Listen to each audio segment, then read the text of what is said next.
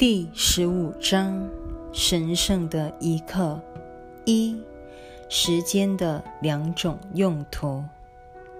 一、你想象得出那种平安、宁静又无忧无虑的心境吗？时间没有其他用途，纯粹是供你学习如此生活而已。除非上主的圣师能把他的教诲融入你的每个人生课题里，否则他是不会心满意足的。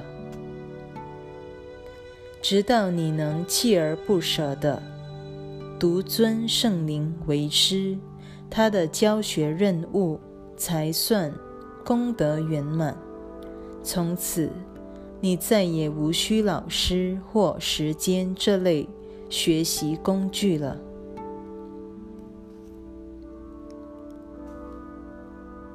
二，你切自认为圣灵的课程一定要求你投入大量时间，成效又遥遥无期，难免会心生挫折。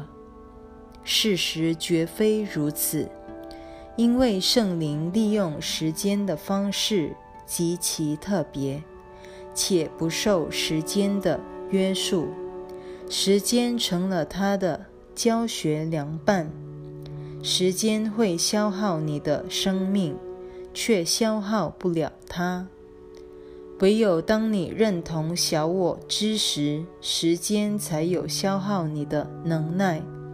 因为时间是支持小我毁灭信念的利器，小我会和圣灵一样，用时间来说服你，让你相信他要教你的目标与必然结局。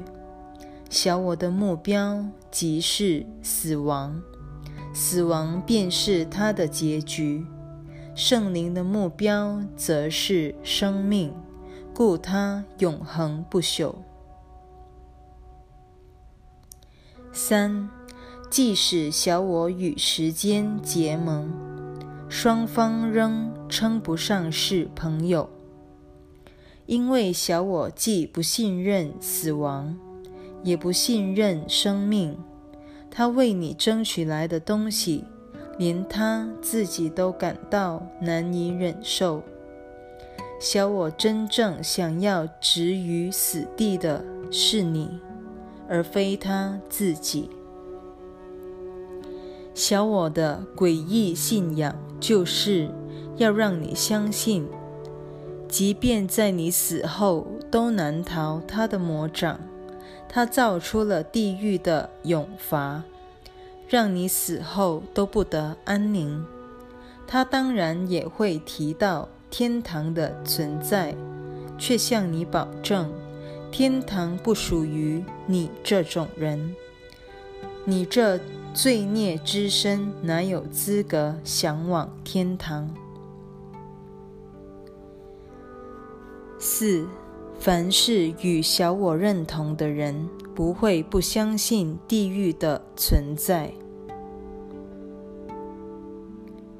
他们所有的梦魇及恐惧，都与这个信念脱离不了关系。小我告诉他们，地狱是他们未来的结局。他所有的教导都遥指这个方向。地狱正是他的目标。虽然小我为你接受了死亡及毁灭的结局，他自己却不相信，连他为你招来的死亡结局都无法令他称心如意。凡是接受小我教诲之人，没有一个不害怕死亡。如果死亡在他们眼中只是痛苦的结束，那又有什么好怕的？我们先前谈过，小我思想体系似是而非之处，在此更显得一清二楚。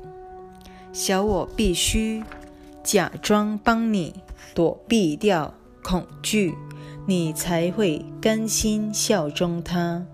然而，他又必须令你害怕，如此他才有存在的价值。小我通常双管齐下，切断两个矛盾目标之间的关联，才能让两者表面上得以和平共存。小我是这样教你的：天堂的希望一遇到死亡便幻灭了。由于你和小我无法分开。而他又无法想象自身的死亡，只好继续投射到你身上，因为罪疚在他心目中是永恒的。那是小我眼中唯一的不朽。小我的时间观念所标榜的，也只是这种不朽。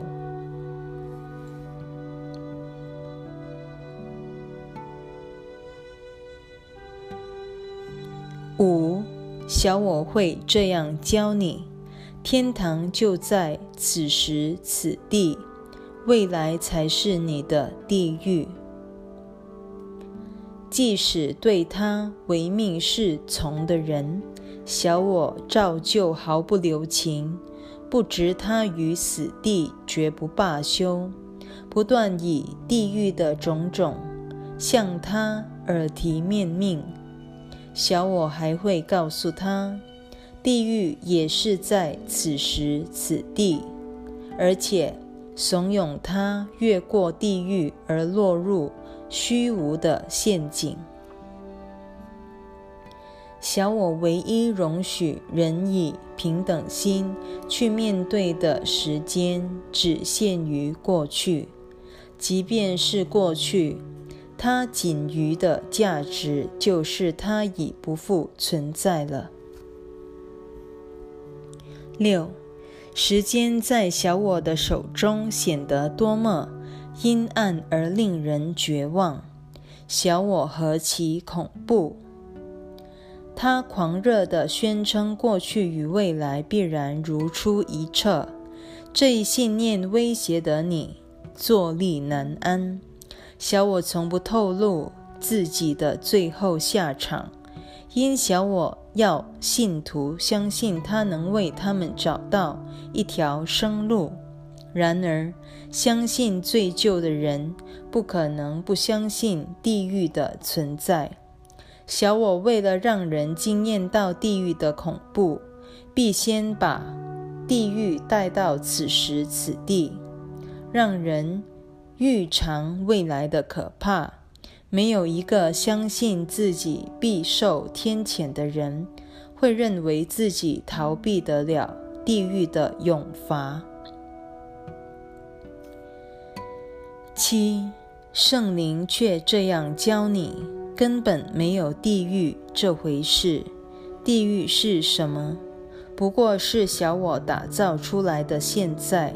你若相信地狱的存在，便不可能了解现在的含义，因为你开始对它心怀恐惧。小我一步一步地领你走向地狱，圣灵则一步一步将你导向天堂。因圣灵只知道现在。而且知道如何利用现在来化解你的恐惧，小我则利用恐惧把现在变得一筹莫展。在小我利用时间的手法下，恐惧在所不免。在小我的教诲下，时间不过是为你累积罪疚的一种工具罢了。等他。恶贯满盈时，就会招致永恒的报应。八，圣灵愿意现在就帮你化解这一切。恐惧不可能来自现在，它来自那根本不存在的过去及未来。只要你每一刻都能跟过去划清界限，不让过去的阴影侵入未来，恐惧便无法侵入当下这一刻了。于是，每一刻都成了清净无染的你的重生之刻。上主之子就这样摆脱过去，而活于当下了。当下一刻便会由此延伸至无穷尽。它如此美妙清净，无罪无咎，且幸福无比。黑暗的记忆从此一世不返，不朽及喜乐随之当下浮现。九，时间的课题不需要靠时间来学习。既然没有过去和未来，还有什么时间可言？然而，让你迷失到这么彻底的程度，倒挺耗费时间的。至于恢复你的本来真相，则无需时间之助。试着效法圣灵，把时间当作迈向幸福与平安的教学工具吧。把握当下这一刻，是所有的时间尽在此刻之中。过去的一切无法动你分毫。你便在这一刻获得了全面的赦免，彻底的自由，再也不受罪罚所苦。在这神圣的一刻，你的神圣本质重获新生，得以大无畏地迈入时间的洪流，而不受无常之苦了。十。若非变化无常，便难以想象时间的存在。然而，生命的神圣性是恒常不变的。这一刻，不只会教你认出地狱并不存在，你还会看到天堂就在这一刻的救恩之中。天堂是恒常不变的。所谓重生于神圣的当下一刻。其实就是由无常解脱。无常是一种幻象，是不认可自己清白无罪之人最爱教人的课题。天堂的恒常性是基于上主本身的千古不易。在这神圣一刻，你一看到自己。散发的自由光辉便会一起上主，因为一起上主与一起自由的你是同一回事。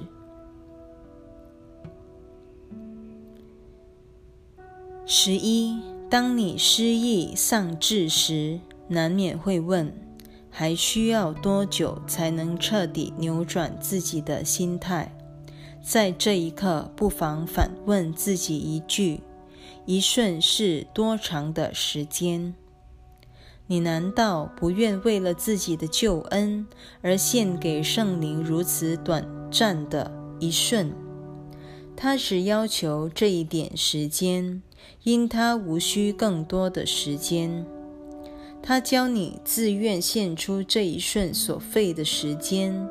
远远大于他把整个天堂送还给你所需的一瞬。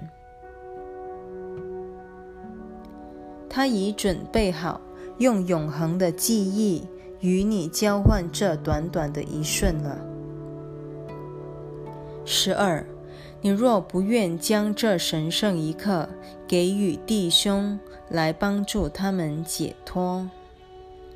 你是不可能将这一刻交托给圣灵而获得解脱的。你不可能单独拥有神圣的一刻，因这是众生共有的。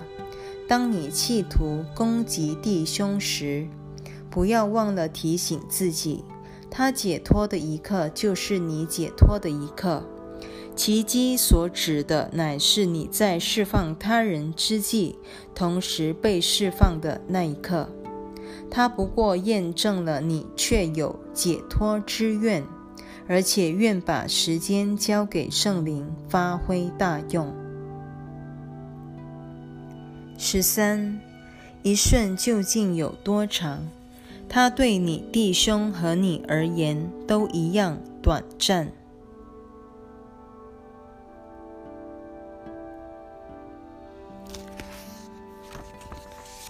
学习把这充满祝福的自由一刻带给所有受时间奴役的人吧，帮他们把时间转为自己的益友。圣灵必须借由你给他们的那一刻，才能把他们所蒙受的祝福回赠于你。他只能在你给出之际还报于你，心甘情愿的把。你想由圣灵那儿获得的恩赐，先给出去吧。因在给予之际，你已与圣灵结合了。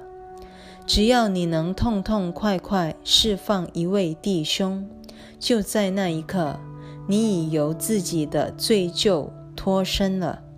你若认可了别人的神圣性，便证明你自己必也神圣无疑。十四，一瞬究竟有多长？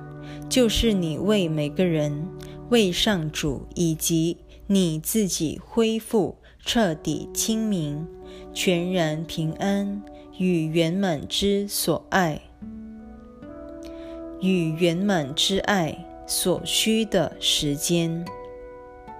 就是你一起永恒之境与你不朽的创造所需的时间，也是你用地狱换取天堂所需要的时间。只需一瞬，便足以让你越过小我打造的世界，回升至天父那里。十五。只要你肯把时间交给圣灵使用，时间就成了你的朋友。他只需些许时间，便能为你恢复上主赐你的一切能力。他了解时间的意义，故能帮你超越时间。你的神圣本质不存在时间里，它属于永恒之境。上主之子不曾一刻失落自己的纯洁本性，他恒常不变的存在，境界超越时间之上。因这一圣洁生命必然千古不易，而且凛然不可侵犯。时间在他的神圣本质之前寂然不动，也不再变化无常。因此，它已经不算是一种时间，它只需惊鸿一瞥，上主造化那神圣而永恒的境界，便永远脱胎换骨了。请与人分享那永恒的一瞬吧，你就会在彻底解脱的光明一瞬，一起永恒。只要你愿透过圣灵献出那神圣一刻的奇迹，他就能把这一刻回赠于你。